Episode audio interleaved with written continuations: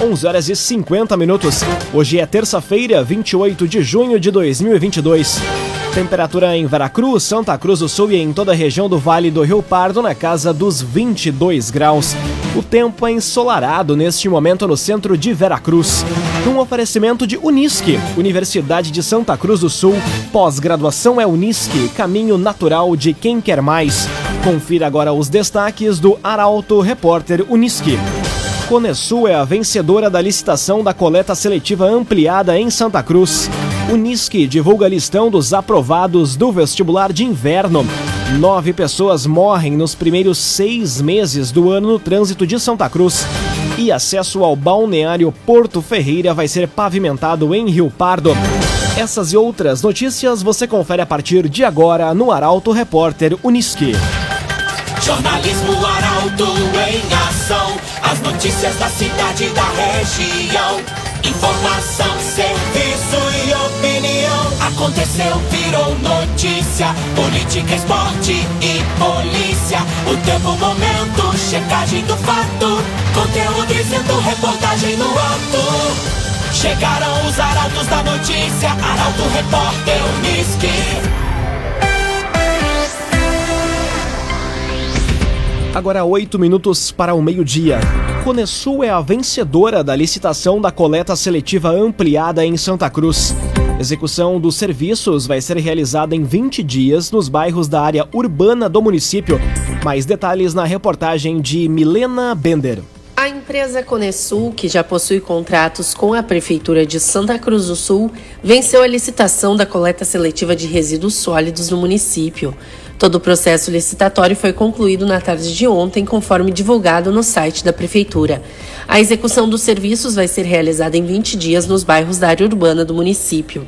A Conesul foi declarada vencedora com um valor mensal por tonelada de R$ 163,57, totalizando um custo por mês de mais de 49 mil reais. Conforme a empresa, no valor proposto, estão inclusos todos os custos referentes a materiais, equipamentos, ferramentas, bem como todas as despesas e obrigações relativas aos salários, assistência técnica, previdência social, tributos e entre outras questões. Para saber mais e relembrar também a polêmica quanto ao serviço de coleta seletiva ampliada em Santa Cruz, acesse portalaralto.com.br. Cressol, a promoção Vem Junto, Cooperar da Cressol está de volta, com mais de um milhão e meio de reais em prêmios. Acesse cressol.com.br barra campanhas e confira o regulamento. Invista e participe. Vem pra Cressol publicado o edital de chamamento público para castração de animais em Santa Cruz. Interessados têm até o dia 8 de julho para se habilitar. As informações chegam com Taliana Hickman. Entidades protetoras de animais sediadas e atuantes em Santa Cruz do Sul já podem se inscrever para dispor dos serviços de esterilização destinados ao controle populacional de cães e gatos. Para se habilitar, é preciso apresentar a documentação que pode ser conferida no edital de chamamento público disponibilizado no site da Prefeitura, junto à Secretaria Municipal de Meio Ambiente.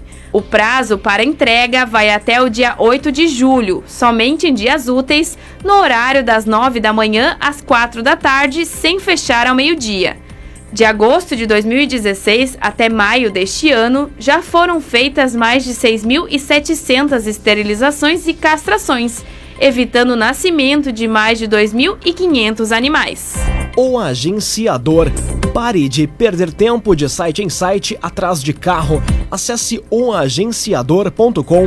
Tá todo mundo comprando e vendendo seu carro com o agenciador. Agora seis minutos para o meio-dia. Temperatura em Veracruz, Santa Cruz do Sul e em toda a região na casa dos 22 graus. É hora de conferir a previsão do tempo com Rafael Cunha. Muito bom dia, Rafael. Muito bom dia, Lucas. Bom dia a todos que nos acompanham.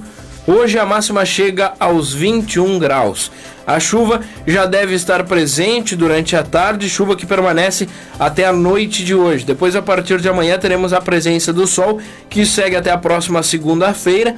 Chove na noite de segunda-feira até a madrugada de domingo. Depois, novamente, a chuva cessa e retorna na noite de segunda-feira. Hoje faz 21 de máxima, amanhã 16, na quinta faz 18, na sexta 20, sábado 22 graus, domingo 18 e na segunda-feira que vem 26 graus de máxima, temperatura um pouco acima do que a média desta semana. Amanhã a mínima fica em 5, na quinta faz 7, na sexta 14, no sábado 12, no domingo 14 e na segunda-feira 17 graus de mínima. Com as informações do tempo, Rafael Cunha. Clínica Cedil Santa Cruz. Exames de diagnóstico por imagem são na Clínica Cedil Santa Cruz. Aconteceu, virou notícia. Arauto Repórter Uniski. Agora, quatro minutos para o meio-dia. Você acompanha aqui na 95,7 o Arauto Repórter Uniski.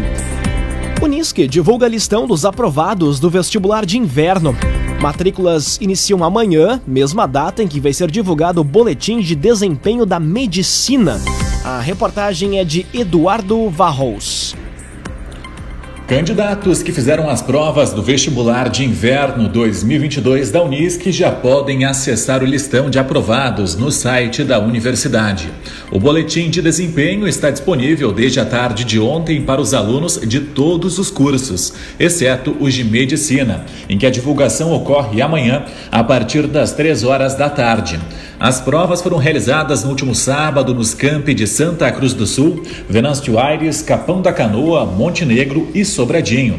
Para os aprovados que vão cursar a graduação escolhida, o período de matrícula começa amanhã, a partir das 9 horas, e segue até sexta, de forma online, através do link de matrícula enviado para o e-mail dos aprovados. Agora, três minutos para o meio-dia. Acesso ao balneário Porto Ferreira vai ser pavimentado em Rio Pardo. Obra inicia no mês que vem e deve ser concluída em até oito meses. A reportagem é de Kathleen Moider. A rua Ema Daí Praz Souza, que liga o bairro Boa Vista ao balneário Porto Ferreira, em Rio Pardo, vai ser pavimentada. O contrato com a empresa Avante Engenharia e Participações Limitada foi assinado ontem pelo prefeito Rogério Luiz Monteiro. O valor do investimento vai ser superior a 2 milhões de reais com recursos do governo do estado, através do programa Pavimenta RS e com contrapartida de 750 mil reais do município reivindicação antiga dos mais de 2 mil moradores do balneário, a obra inicia no mês que vem, com prazo de oito meses para conclusão. Ainda segundo o prefeito, vai ser feito um planejamento para o próximo ano, a fim de saber quais vão ser as próximas ruas a serem pavimentadas. Agora, dois minutos para o meio-dia. Num oferecimento de Unisque, Universidade de Santa Cruz do Sul. Pós-graduação é Unisque, caminho natural de quem quer mais. Termina aqui o primeiro bloco do Arauto Repórter Unisque. Em instantes, você confere. Nove pessoas morrem nos primeiros seis meses do ano no trânsito de Santa Cruz. E mulher é presa após ser flagrada com droga escondida na calça de bebê em Santa Cruz. O Arauto Repórter Unisque volta em instantes. Meio-dia e três minutos. Num oferecimento de Unisque, Universidade de Santa Cruz do Sul. Pós-graduação é Unisque, caminho natural de quem quer mais. Estamos de volta para o segundo bloco do Arauto Repórter Unisque. Temperatura em Veracruz, Santa Cruz do Sul e em toda a região na casa dos 24 graus. Você pode dar a sugestão de reportagem pelo WhatsApp 993 269 007. Arauto Repórter Uniski.